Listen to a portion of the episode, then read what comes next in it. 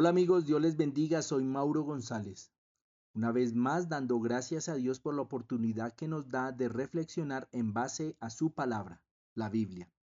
He titulado esta reflexión ¿A dónde iremos? Y quiero leerte el capítulo 23, verso 21 al 23 del segundo libro de Reyes. Abro comillas. El rey dio a todo el pueblo la siguiente orden. Celebren la Pascua del Señor su Dios tal y como está escrito en el libro de este pacto. La Pascua no se había celebrado desde los días en que los jueces gobernaban a Israel, ni tampoco en los días de los reyes de Israel y de Judá, pero se celebró en Jerusalén en el año 18 del reinado de Josías en honor del Señor. Cierro comillas. El texto que leímos tiene como protagonista a un rey llamado Josías. En el corazón del rey había un deseo por buscar de Dios, reencontrarse con Él. La Pascua era y es aún la celebración más importante para el pueblo judío, porque la Pascua les hablaba y recordaba quién era Dios, quiénes eran ellos y sobre todo la relación de Dios con ellos. Habían transcurrido algo así como 500 años o más, es decir, entre 7 a 10 generaciones sin celebrar la Pascua.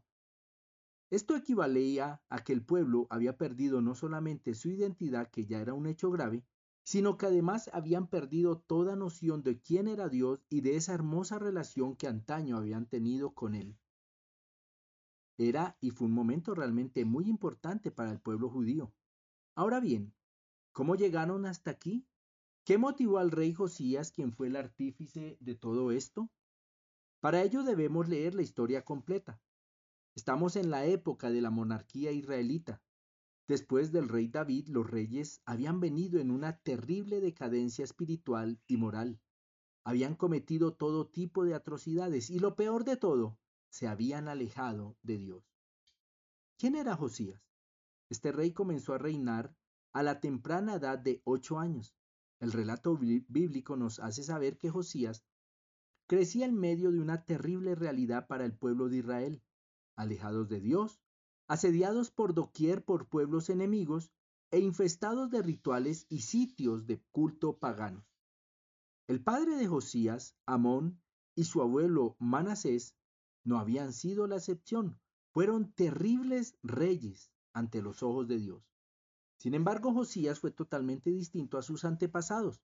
Seguramente su mamá tuvo que ver en el renacimiento espiritual del niño rey Josías. Teniendo 26 años, según nos hace saber la Biblia, comenzó la reconstrucción del templo en su deseo y afán de retomar el culto a Dios. Después de este evento, él comenzó a erradicar la invasiva y terrible idolatría que vivía su tierra. Derribó los altares paganos, aún los construidos por su antepasado Salomón. Promovió, participó en una profunda y radical limpieza espiritual de su nación. Esto lo fue llevando a lo que a mi parecer fue el momento culmen de su cruzada, que fue el restablecimiento de la Pascua, que reitero, hacía ya 500 años o más que no se celebraba. Es interesante saber que Josías, ese nombre, significa Dios ha sanado.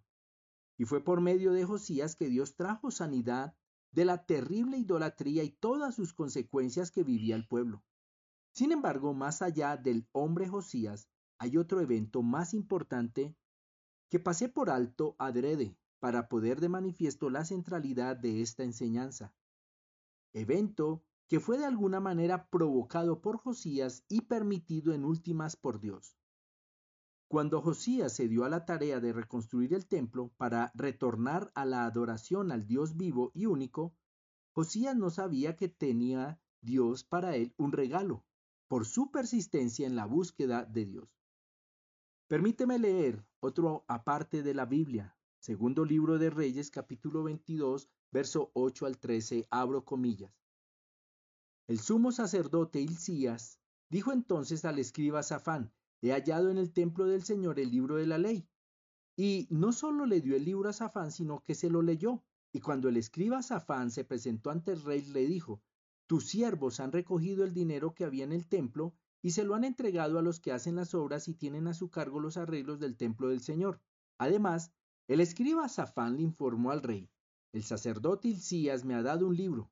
Enseguida Safán se lo leyó al rey, Y en cuanto el rey escuchó las palabras del libro de la ley, se rasgó las vestiduras y ordenó al sacerdote Hilcías, a Ahicán, hijo de Safán, a Akbor, hijo de Micaías, al escriba Safán y a su siervo Asaías lo siguiente: Vayan y consulten al Señor por mí y por el pueblo, y por todo Judá en cuanto a las palabras de este libro que se ha hallado.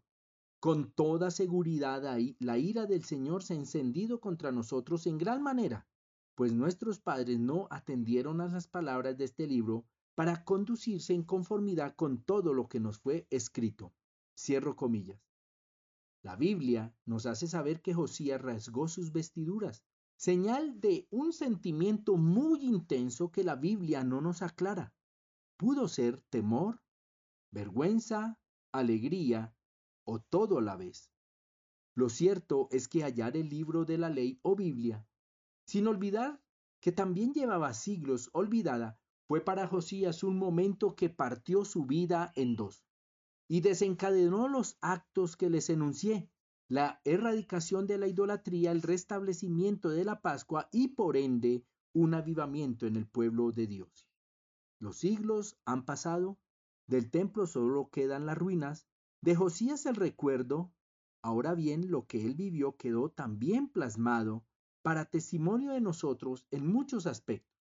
Sin embargo, la Biblia sigue entre nosotros. Al igual que con Josías, la Biblia sigue haciendo lo mismo que hizo en Josías y su generación. La Biblia, mis queridos amigos, tiene el poder y la autoridad de siempre. Dios desea que le demos la importancia que siempre ha tenido. Josías vivía en una época en la que la maldad había tomado rumbos insospechados. Él tenía un sincero deseo de buscar a Dios y su voluntad. Y reitero, encontrarse con este libro fue lo que le dio claridad en cuanto a Dios y en cuanto al qué hacer. No fue accidente. Dios le permitió encontrarlo precisamente porque conocía el corazón de Josías, que allí vio y entendió la voluntad de Dios. Josías actuó y logró cambios que trajeron la presencia de Dios a su pueblo. Hoy seguramente no rasgaremos nuestras vestiduras al encontrarnos con el libro de Dios. La pregunta que surge es, ¿qué genera el saber que nos encontramos con ese libro cada vez que queramos? Sí, así como lo oyes. Josías y el pueblo debieron esperar muchos años. Nosotros la tenemos siempre ahí.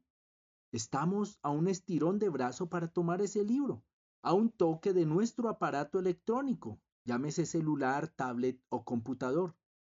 Y más allá de considerarlo un privilegio, que lo es, debemos darle a la palabra de Dios el sitio, la validez e importancia en nuestras vidas que nosotros necesitamos. Son maravillosas las palabras del apóstol Pedro a Jesús en un momento que muchos estaban yéndose porque no entendían quién era Jesús y mucho menos a qué había venido. Escucha lo que dice Juan capítulo 6, verso 68. Abro comillas. Simón Pedro le respondió, Señor, ¿a quién iríamos? Solo tus palabras dan vida eterna. Cierro comillas. Hoy, mis amados, ante la desgracia y miseria humana que nos rodea y que seguramente quiere también invadir nuestros hogares y vidas, podemos y necesitamos creer en la palabra de Dios y su poder para transformar, restaurar y sobre todo mostrarnos la voluntad de Dios para nosotros. Así que les invito, juntémonos a las palabras de Pedro para decir, ¿a dónde iremos, Señor? Solo tú tienes palabras de vida eterna. Un abrazo, mis queridos, y espero que Dios nos haya hablado. Bendiciones.